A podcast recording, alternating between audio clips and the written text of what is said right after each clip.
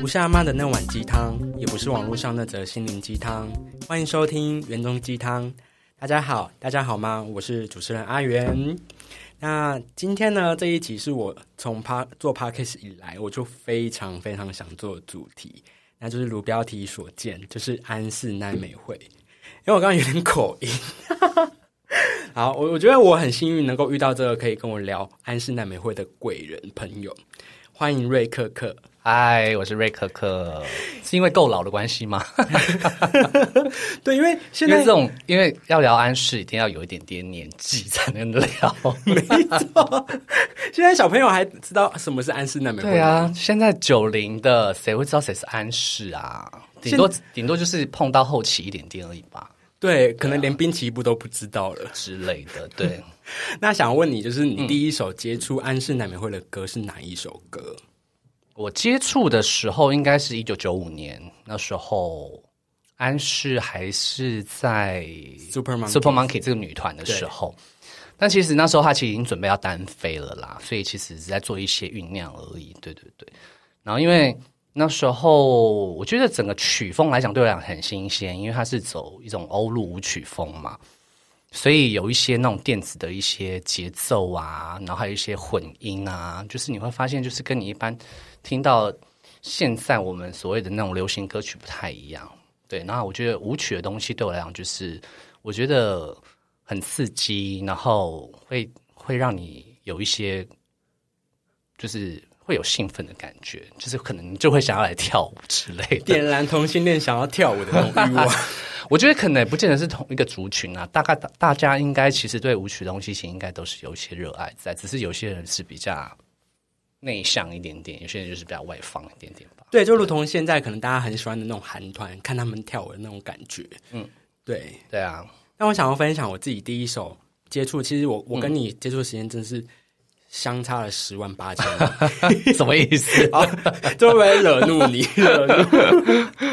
我第一首接触的是那个安森美惠的《Past Future》的哦，那个时期，嗯，是不是真的很后期啊？蛮后期的诶，超后期，就是撕掉那个金百百万精选集的那时候。对对对对对。然后我那时候其实，在《Past Future》我就已经在台湾的广告沙宣的广告，那时候就是。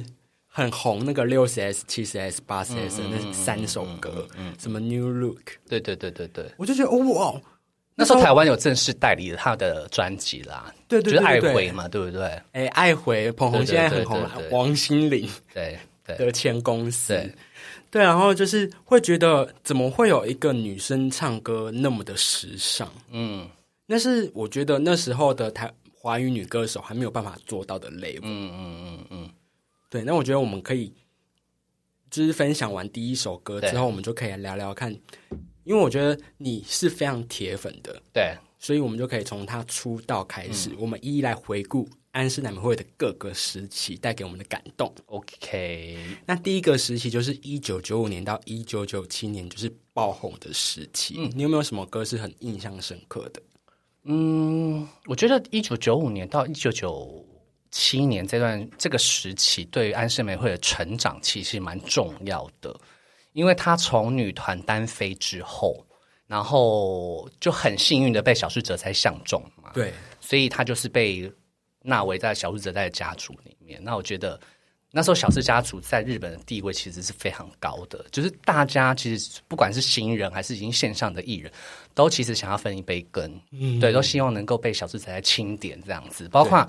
我不我不知道你记不记得那时候其实很流行选秀这个这个活动，对，小四也是带起了选秀这个节目的一个热潮。然后我记得那时候他有来台湾选嘛，对对对对对，只是忘记那个人的名字了。你该不会说你要说你有去选吧？没有，那时候已经很老了。那时候也应该已经可能是高中要毕业了吧？我想说去选应该会不会太老？因为很多人都是在国中吧？对对对，国中选吧？对啊。然后我自己第一首歌应该就是《Body Feel Exit》，嗯，一九九五年十月二十五的时候发行的。哇，时间想我特别还去找了下翻一下时间轴，因为我怕我会讲，就是把那个时间讲错，太浅还太厚，我怕粉粉丝 可能会来修正我之类的。讲的超详尽的，因为他那一首歌是他正式单飞的第一首歌，没错，就是加入小事的时候，那个小智哲在帮他做量身定做的。然后真正也是，就是我觉得是从一个少女蜕变成一个真正的一个女人，就是有点像轻熟女这样子的一个路线啦。天啊！你现在这样讲，我觉得很起鸡皮疙瘩，因为感觉她现在还活跃在我们的那种脑海里面。她确实现在她的她虽然人已经没有在线上了，但是我觉得她的精神还在。对对对，我们待会晚一点再说，那我们来聊聊看，就是继续聊他的历史，这样。就觉得其实她她从就是我觉得大家会喜欢他，就是从他的服装嘛，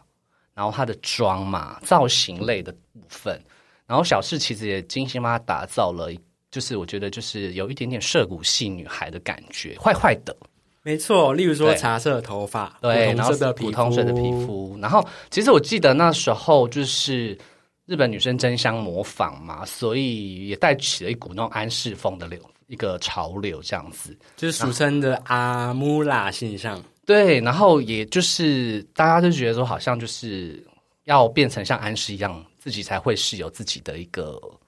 DNA 的感觉。才会有自信。对对对对对，然后其实我觉得商业的经济上面也撼动了蛮多的，甚至就是广告啊、手机啊什么什么之类的，对对对对，通信的，嗯，而且那时候的唱片销售真的是现在再也无法，没有人可以超越。对，就是我觉得那时候其实大家就是你也可以说它比较封闭式的方式在在接受这种各种音乐的一个洗礼。不像现在这么的多元，对，因为现在有这么多的一些算是音乐厂牌啦，对啊，对。他们也可以用 branding 来来做做一个解释，这样子，对啊，对啊，对，像那时候什么，我我自己个人还蛮喜欢 Chase the Chance，就是一种、很多时候现在来说很挫折、很挫败的时候，听那首歌就会觉得给我自己很大的勇气。对对，确实，我觉得安室的歌曲有一种这种疗愈人心的感觉，就是即便它是舞曲，然后又很动感，那但是大家听了看了之后，就会觉得哇，好像自己明天还可以再，就是可以更好，明天会更好的感觉。面对明天的太阳，对对对对对，对啊，那接下来就是接下来一九九七年有一个很重要的转折，就是 Can You Celebrate 嗯。这首歌，你要不要分享看看？这首歌为什么是一个很重要的转折？我觉得这首歌可能也是他即将要铺陈他要去当妈妈的时候，对，因为他其实算早婚吧，我觉得像他那个年纪来讲，算早早婚呢、算蛮早婚的，对对对，因为其实安室大家好像有点忘记他的背景了，他的妈妈也是一个就是日本呃日本跟意大利的混血儿嘛，所以他有四分之一的混血儿，妈妈其实也是很早就生了他，对，对，然后我觉得他好像对于那种家家庭跟婚姻的观念其实蛮深的，所以他很渴望有个家庭，因为他其实家庭是一个不完整的家庭。对，对妈妈很小就带他就是在冲绳那个地方去生活啊，对对对对，然后又鼓励他可以去做他自己想要做的事情，对啊对啊对啊，然后我觉得他其实遇到了那个他的人生第一个所谓的男人，就是他的伴舞的 Sam，就是前 TRF 的一个成员 Sam。然后因为我自己很喜欢 TRF，因为我是 TR TRF 的粉，所以我就大概知道说，哎，他们其实工作上面有很多的一些背景啊，跟故事很接近，所以他们就就会越走越近，就是这样子。就是结缘这样子，兴趣啊，因为毕竟也一直在跳舞。对对对，对，而且 Can You Celebrate 还缔造了就是目前日本女歌手史上销量最高的单曲，至今都还没有人可以打破。对，是真的蛮厉害，因为我觉得她有唱出了蛮多，就是女生心里面的一些心事吧，就是不管是婚姻啊、朋友啦、或者是呃，甚至面对情人啊之类的各种角度吧，对啊各种角度的转变，例如说踏入婚姻这件事之情，类的，对对对，而且也是一个婚礼以前好像那个时期很常播放的一首歌。我觉得应该好像那时候很多的那种婚故吧，婚顾公司吗？对，婚顾公司，可能就会觉得说，哎，这首歌很适合作为一个商业的一个契机，可以就是当做一个诱因吧，对不对？哈，对，就很像那个鼓励人可以多结婚嘛，对对对，那个时 那个时期之类的，就很像蔡依林的那个“今天你要嫁给我”那一种感觉。之。类的哈，嗯，对啊，然后后来他就是稍微有点隐退，就是嗯，没有唱歌，然后好好的相夫教子，对对，之后就发行了 I 应该是一九九八年那时候吧。对，好像就到一九九八年。对，那时候其实他突然宣布他要就是暂缓他的演艺生涯的时候，其实大家都有吓到，而且那时候是他最红的两年，对不对？非常如日中天的时对候，对对对对，所以他选择婚姻，我觉得跟家庭有他成长背景带给他的一些他所想的，他所想要做的，嗯，因为我觉得个人成长有一大部分，大概百分之八十都跟家庭背景对啊，原生家庭，对，没错，后来就是你那时候他就是稍微短暂的退出歌坛的时候，暂停歌唱事业的时候，你那时候大概是你什么样子的人生阶段？一九九八年应该是，诶，那时候退算是几岁啊？这样算数很差、欸。我觉得应该就是我已经算是还在念书啦，还在念书啦，我真的忘记是什么时候了。我觉得带给我的感觉就是，我觉得其实他他也是人，他也是有血有泪的，他也是有感情的。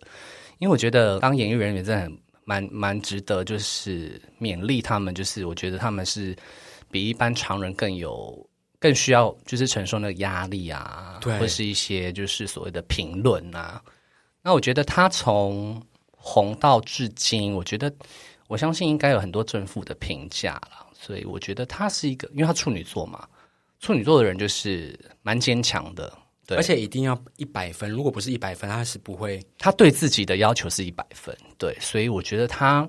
在很多的包括他的工作上面跟他感情上面，其实他是应该是蛮要求的一个人，对，对，例如说像他可能就是相夫教子，他就不可能边唱歌、嗯对边相夫教子。对对对。对但是也是，我觉得他年纪那时候真的也是蛮轻的，所以人生历练还不够吧，所以就遇到了一个，其实其实你也不能说她的第一任丈夫的评价很差，我觉得每个人都有每个人的关卡吧。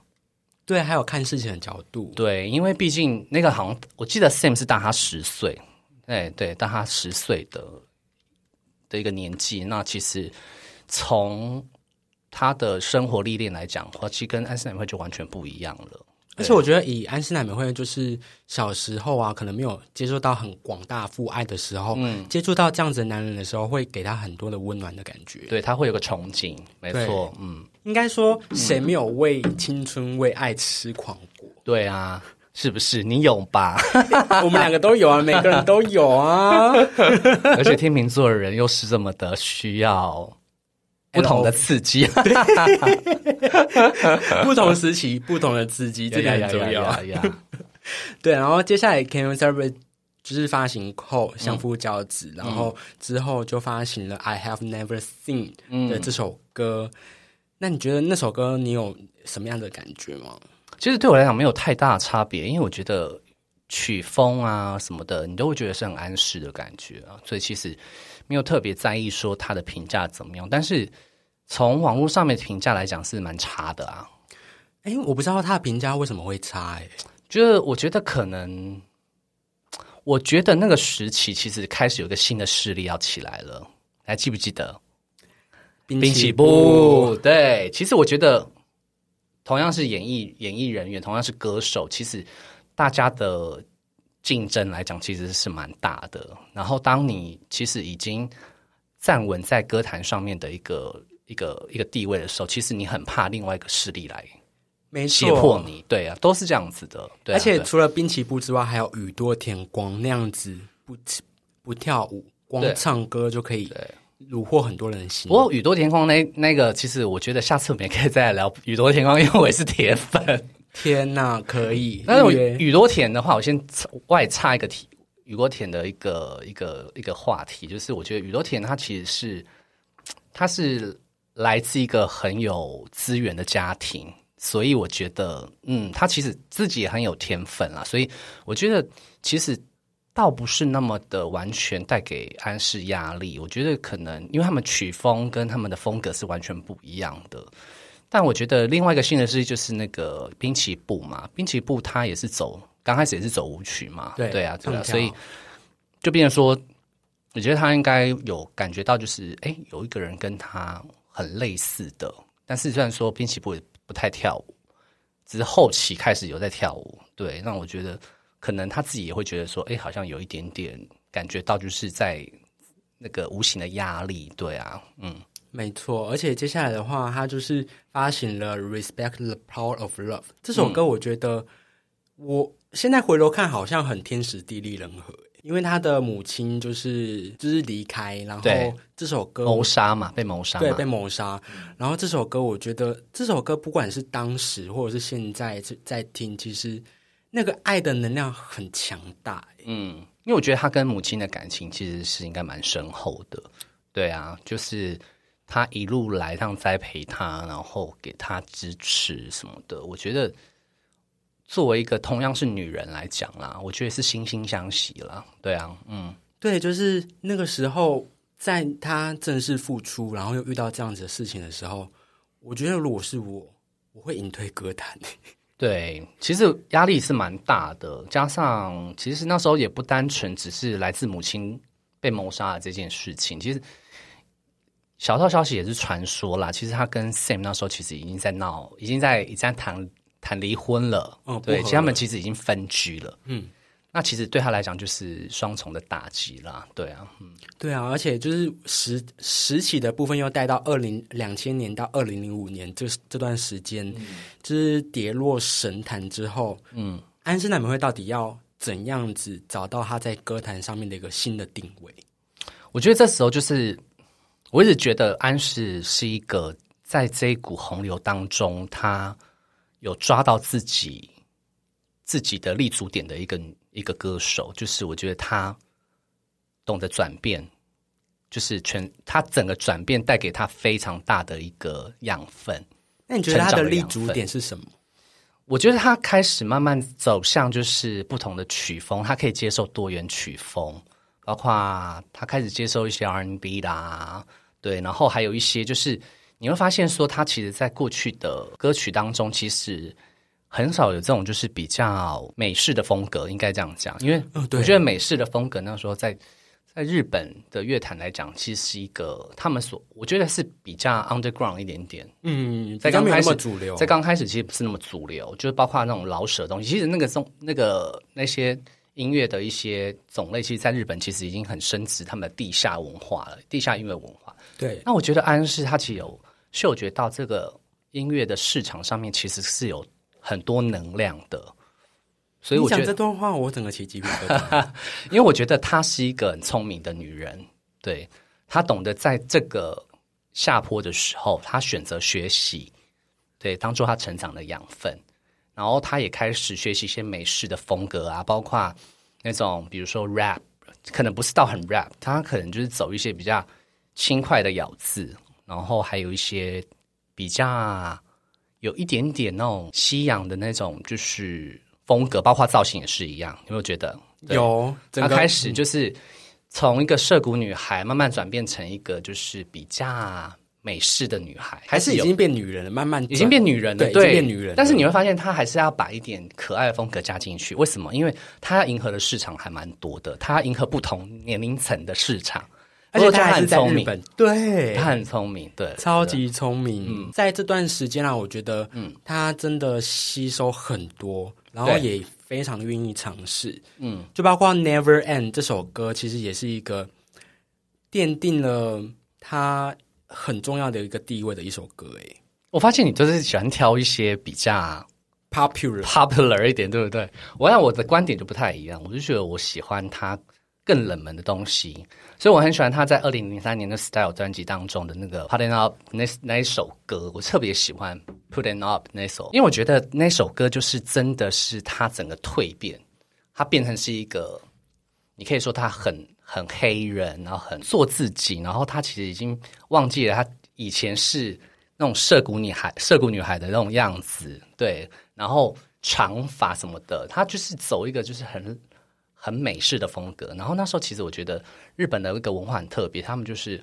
崇洋媚外，开始慢慢很喜欢西洋文化。他们已经变得很，他们的慢慢已经在他们日常生生活上面已经有一点点慢慢的蔓延出去了。就是你会发现他们接受那种新新鲜事物的东西越来越越能够上手，所以我就觉得他在那时候转变是最好的。就是他从因为那时候的女生应该没有人像他一样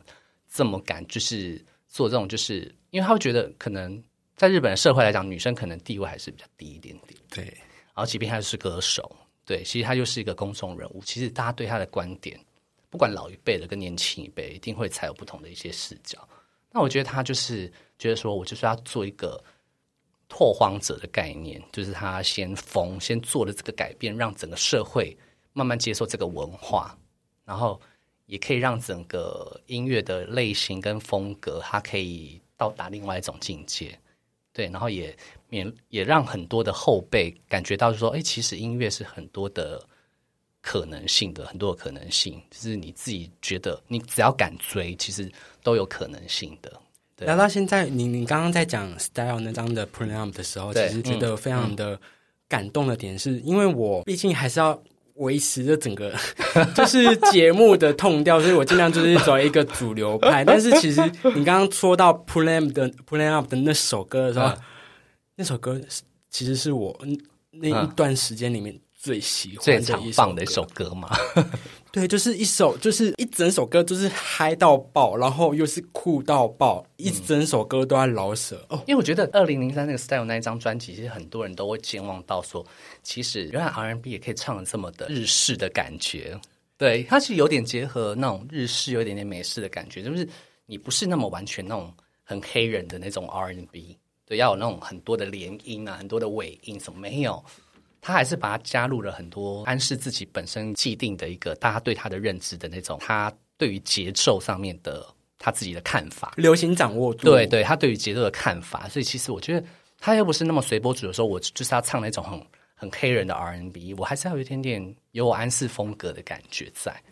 我觉得这一点很重要的是，很长我们面对现在现实生活中的挫折，嗯，我们我其实我我自己的个性啦，我会很常迎合别人，嗯，可是我觉得在他的这一段时期学习到的，就是我们除了可以迎合这个市场之外，我们是不是也要再多照顾一点自己的声音？没错啊，非常重要。因为《Style》那张专辑虽然很多人忽视，但是那张专辑对我来说是神专。对，神专的存在，我觉得就是他在蜕，已经完全蜕变成另外一个暗示的时候，因为他给了我们很多不同的面貌，对，然后让我们知道说，其实音乐是很多可能性的，只要你愿意改变，其实不是说你只能做某一种音乐类型而已，你还是可以变得一些新意啦，还有就是，其实我觉得那就是安室他想要给歌迷的一种诚意，他知道说我的转变才会带给你们有一些对啊新鲜感，对。我鸡皮疙瘩掉满，为什么？因为你的感受的感受到的东西，跟我当时对，就是在回去听他的那些音乐的时候，我觉得感受都跟你是一模一样的，就是这样啊。因为我觉得我们不能说是完全铁粉，因为其实我其实这几天在 survey 他的一些资料的时候，其实我发现，哎，我很多地方我都还没有。没有真正去深入了解，我发现我们网友真的很厉害，他可以每个时情时间轴都讲得清清楚楚。我说如果是我的话，根本没办法。我们时间是很难记起来。对，然后接下来就是发行了他的第二张精选集，就是那一张《爱升级》之后，我觉得那一些歌开始在慢慢的为他的二零零三年后的形象转变是一个很重要的一个垫脚石。没错，嗯。对，然后那时候就发行了《Queen of Hip Hop》，嗯，哇，那张专辑辣到爆哎！对，就正式的告诉大家说，其实安室并没有离开，他还在，只是大家知道说，这个安室已经变得是我以我以前没看过的安室了，觉得对他有更多的期待。对，就会想说，看这女人还可以做出什么样子的风格，很恐怖哎！没错啊，因为你看，发现她。他给大家的一些，不管在视觉上面嘛，视觉上面就是他的造型类的，你就会发现说，像马甲啦、连身裤装啊，然后蓬裙嘛，对，然后还有过膝靴嘛，然后你会发现说他他在变化上面来讲，你会发现哎，是很多以前或许很多歌手不敢做的，因为可能你说日本的民风其实还是有点保守，对他很多舞台的衣服，它其实还是会比较有一些限制在。那我觉得他也开创了很多的一些不同的风格，这样子。对啊，就是例如说演唱会啊，还有就是整个单曲专辑的整个全部的风格，就是虽然都是在一个探索时期，可是都是一个创立出很多不同时期、不同风格的安室奈美惠。对，那你这这段时期你有没有比较，还有没有什么可以推荐给听众的一些歌？段时期，我觉得我是蛮喜欢他二零零五那时候的音乐，嗯，就是像。汪咪汪咪，我也很喜欢，对啊，然后歌手也还不错，但是我更喜欢汪咪汪咪，因为他他的曲风有点点带有一点点拉丁的感觉啊，我就是觉得蛮特别的。对，就真的那那时候也很少人会做那种那么大突破尝试。对，因为其实，在日本乐坛，我觉得其实觉得好像还是很多东西是有限制的。对啊，你没有办法，如果要真的端上台面的话，又是那些。你知道，就是那些什么那种过度包装、过度包装，然后就是可能不是那么的有新意的曲风吧？对啊，因为可能接受度可能也没那么高啦。对啊，嗯，而且就是在这些时期啊，奠定的这些风格之后，接下来二零零七年，嗯，安室奈美惠推出了《Baby Don't Cry》这首歌。哦，这个也是很厉害的一首歌，就是。告诉大家，你们都不要哭，你们都不要哭，我真的又带着另外一个新的风格跟层次，再度的回来了。没错，而且我觉得《Baby Don't Cry》，你会发现他在当时，其实我觉得当时其实已经蛮红的。可是其实到二零一五、一六、一七演唱会的时候，我发现他的声势又更可怕了。就是我觉得这首歌已经变成国民歌曲，就是感觉就是你会发现大家都朗朗上口。就只差，就是就是只差日本国歌之后吧，就是大家一定会必唱的，因为对我就觉得他的他的渲染力蛮大的，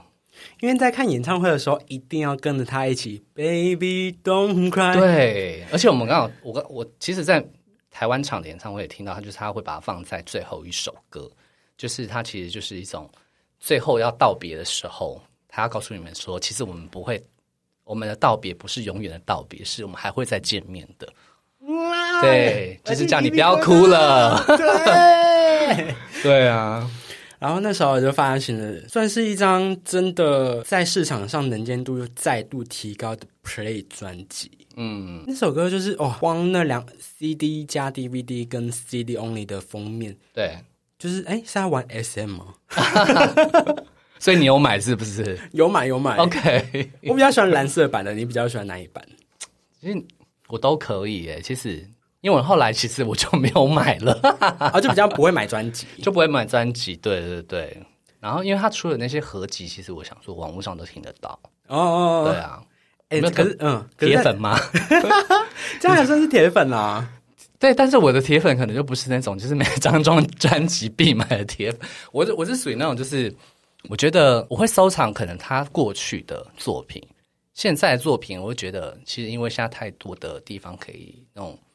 对啊，就是取得，对，可以取得，对啊，所以就觉得，哎，其实我也可以用付费的方式去支持他这样子，对啊，对啊，对。然后接下来就是出了就是 Play 后面的新单曲，就是六十 S、七十 S、八十 S，嗯，这三首歌那时候我听了，真的就像刚刚开头讲到的，对。好厉害哦！就是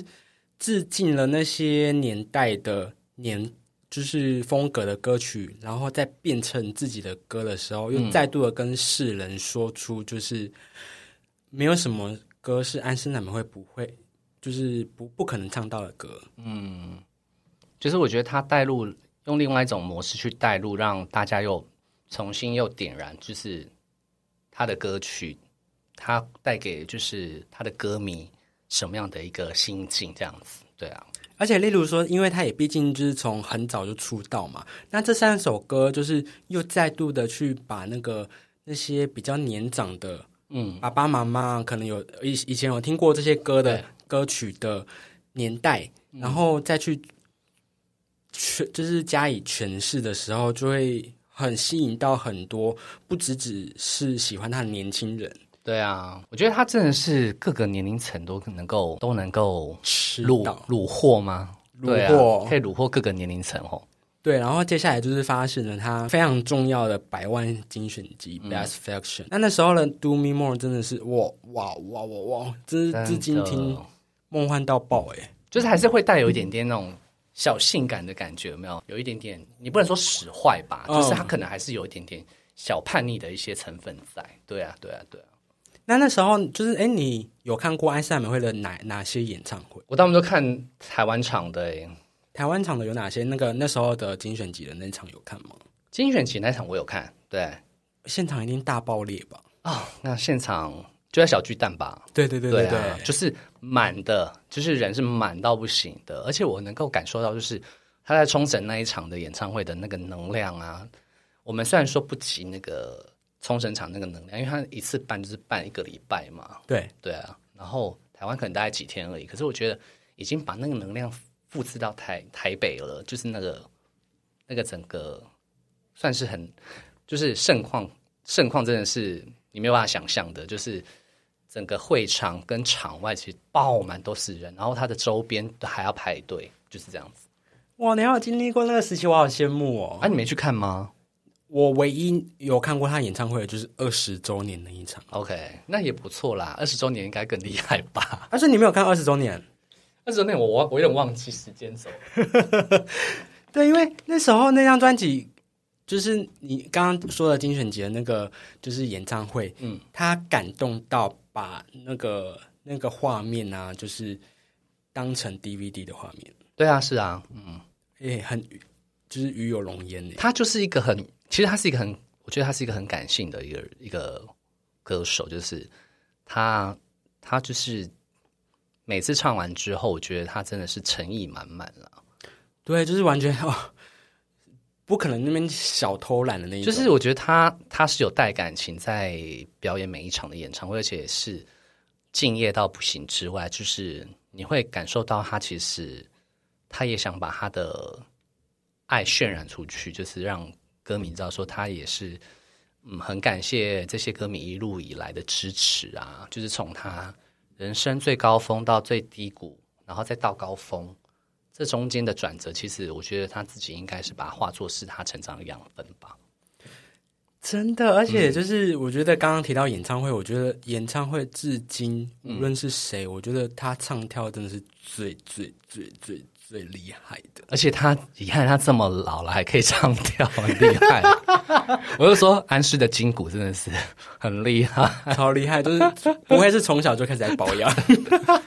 而且他也都没有怎么变啊。我觉得顶多就是皮肤当然一定还是会老化一点点，但是我觉得就是看不出他老态的感觉。就是我觉得他就是一个把自己从头到尾都打理很好的一个一个一个歌手，对啊，一个艺人这样子。真的。那到后来，嗯嗯，你说。你说，你说，你说，我是觉得他是一个不炫技的一个歌手了，就是即便他其实，其实我觉得他有时候表演的时候，你会发现说他他的自信来自于就是说他的，我觉得跟他的跟他的生活背景啊，跟他的历练也有关系。我觉得你你仔细去回放他很久以前，那时候还是还是刚出道的那种那种小毛头小小小女孩的时候，你会发现她也是羞羞涩对感，然后没有自信，然后还会跳错舞步。但是你会发现说，这个一路以来，其实我觉得她她其实也也懂得学习、呃、学习跟谦虚，然后还有加上她知道舞台上面只有她是最棒的，没有就是对，只有他能够掌掌控整个场子，啊，她就是她就是女王，所以她就是要有那种风范出来。对啊，但你提到的这些风格，就是她人真的很小只，对啊但是她站在那么大的舞台上，她一出来就是女王，而且最主要是她的体力超好的、欸你有没有发现？超好，可以跳两个半小时哎。对，而且她在冲绳演唱会这样子都是一个礼拜，她是每天的。对呀、我心想说，哇，请问他是吃什么？哎、我们也需要来一点，可能马牛在后面是准备一箱吧？一下台立刻喝光对灌。啊，那接下来就是要到就是后最后的那些时期，就是开始撕掉精精选集封面的 Best Future 的那、那那个之后，他开始尝试了、哦，我既然已经尝试过了那么多风格了，那我是不是可以开始唱英文了？哦，对，其实我对他的英文专辑，我其实没有太太多的涉略，但我今天有稍微听了一下，因为我觉得我那个时期应该有稍微分心了一下，可能那时候分心到某个 某个某个时期的艺人，我觉得那时候也不是说完全断了啦，就是我觉得那时候有新的一些，你会觉得很多不同的，因为那种天秤座就是这样子，喜欢接受新的事物，就是可能那时候有新的一些。新的人出来，新的东西出来，你就会特别把 focus 转移了一下下。可是我今天大概去听了一下，我觉得，哎，我觉得他英文专辑唱的也太好了吧！真的完全就是很没有日本人的口音，我觉得口音倒是对，其实他他我有听，我大概 sur survey 了一下那个网络，他听说也是花了很多时间去学口音这个部分。对他为了做这个英文专辑，我觉得他做做了很多功课，然后下足了很多的功夫，这样子。而且而且他当然后期也不是说哦一下子就直接推出全英文专辑，他也是从 On Control 那时候开始，慢慢的，就是一半的歌词都是用英文啊，然后然后再到 Feel，再到 Genic，嗯，这段时间真的我那时候我自己，因为我是很后期才喜欢安室奈美惠，对。所以很能够感受到的就是，哇，Feel 那时候我觉得很像是火，那你最喜欢哪一张专辑的封面？封面？哇，封面呢？我觉得赶快看一，下，赶快看一下。我觉得我最喜欢的就是 Past Future 那一。啊、真的、哦，我就喜欢哦，我是说英文专辑。哦，你说英文专辑吗？对对对对，我最喜欢 Feel，我也是。我觉得它整个封面，其实应该发现以前安室的专辑都一定有他的脸，是像巴掌脸的那个很小嘛，对不对对对对他很小的脸，所以他的脸一定会入镜。可我觉得他那一张专辑的摄影师，我觉得很巧妙的将他用手遮住了他的眼睛，只露出了他的嘴巴嘛，对不对？我觉得那整个让我感觉到，是安室其实他他有一些小秘密，不想让大家知道。我觉得，嗯，对，就是让他想，他不想用他的嘴巴跟文字去告诉你他的秘密是什么，他心里面的世界是什么，他用歌曲去告诉你。所以我觉得这个整个让我感觉到就是哇，这个这个意境也太棒了吧！这个这个这个灵感，它的封面的灵感也太棒了。而且我跟你分享，它的灵感其实来自什么？就是来自来来自于就是之前的一个就是学问，就是嗯，不听不说不不知道，不看这三个，所以不不听不看不说，嗯，之后可以干嘛？嗯，就是感受，嗯，就是 F E E L feel，真的用音乐去感受这张专辑。没错，因为我觉得他就是一个话不多的人，其实他也不太会用文字去告诉你说我现在想的是什么。对，全全部都在他的专辑跟歌曲里面，你可以去慢慢的感受他这个一路以来的心路历程，应该可以这样讲。而且更我觉得更可以感受到的是，我觉得他后期的那些音乐，嗯，已经不是尝试了，已经是一种艺术了，嗯，已经是艺术家等级了，嗯嗯嗯嗯对，那我觉得聊到现在，我觉得你要不要跟大家分享，嗯，你觉得安室奈美会影响了你的人生什么？人生哦，我觉得我今天自己有回想了一下，我觉得其实安室就是这样子，相信自己嘛，对，坚定的态度，是，然后，因为其实生命很短暂，就是要好好享受这个过程带给你的美好。走得稳比走得快更觉得踏实。然后，我觉得我最终还是要谢谢他，带给我就是人生当中的美好，这样子。对对对，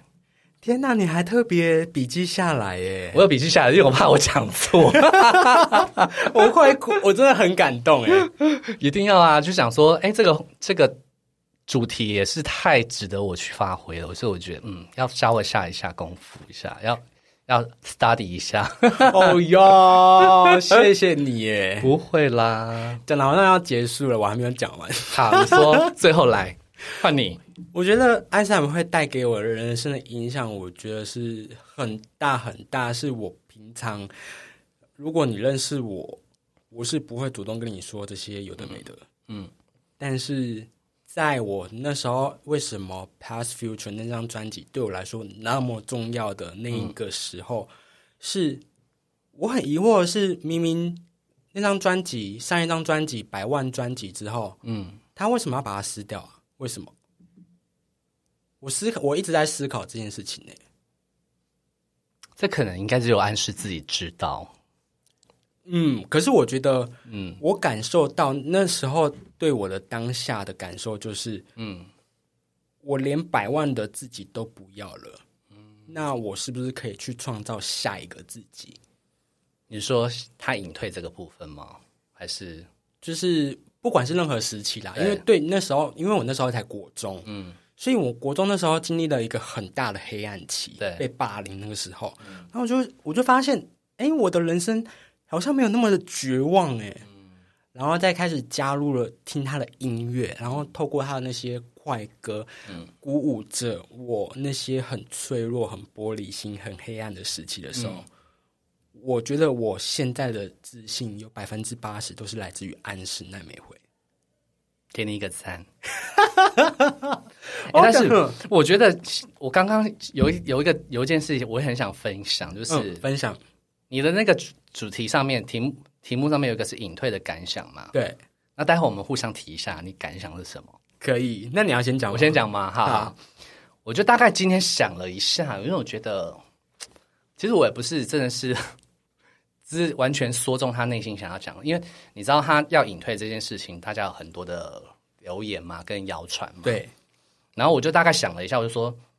他究竟在我们身呃，就是撇开他再婚、演艺工作走下坡、提早淘汰自己的种种谣言，结束是为了下一趟旅行的开始。我想奈美惠应该也是在往下人生下一个目的前进吧，好好补偿自己内心空缺的那一张拼图。这是我今天在巴士上面所想，就是这是我对他想要隐退的感想，但我不知道会不会是完全是他真正要隐退的一个目的啦。但是我觉得，就是我觉得，因为他他之前在那个访谈上面有讲到说，他要好好疗伤嘛，对他养伤，养他的喉咙伤，跟他的他有没有特别去讲到他的心里面的那一块的部分？但是我都后来唤起了那个记忆点，我就觉得他可能就是想要去找他遗失的那一张拼图。因为他那么早出道，因为加上对他的种种的成长背景这样子，对啊，真的，我觉得你讲的很好，就是你你的主要的感受的一个很重要的大纲，跟我的大纲是一模一样的。真的，啊，换你讲，换你讲你的。我立刻去找到我当时的一个记事本好，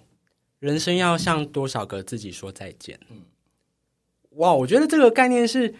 嗯、嗯，很对我来说很新奇的一点就是，以前都会觉得我只有一个我，嗯，那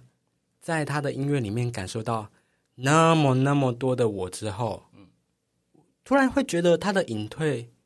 根本不会难过。啊。对啊，没错啊。他已经留下了好多好多东西给我们了。对，没错，而且你如果硬要逼他什么的，处女座就是不能被逼啊，嗯，能被逼的就只有自己。没错，对，然后我就觉得很要，如果能够跟他说话啦，我也觉得说谢谢你出现在我青春里面，因为谢谢你才会教会我说，只有不断的跟每段过程的自己说再见，才有办法进入下一个阶段，迎接全新的自己。不错哦。很感性的一段话，对 我相信他会 touch 到你的 你你的你的心意，只是我们不会说日文了。对对对对，我们不会说日文。对啊，我觉得啊，节目呢到最后，我觉得，嗯嗯，第二季的原中鸡汤对我来说，就是除了要尝试很多新鲜的食物之外，嗯，我还是依然热爱的在做 podcast 这件事情。很棒啊！也非常谢谢瑞克克今天能够来上我的节目。不要这么说，希望我下次还有机会，没有表现太差。哎，观众请留言，请评分，他一定他一定是最棒的，好不好？谢谢，好啦，那原动鸡汤下次见喽，拜拜。拜拜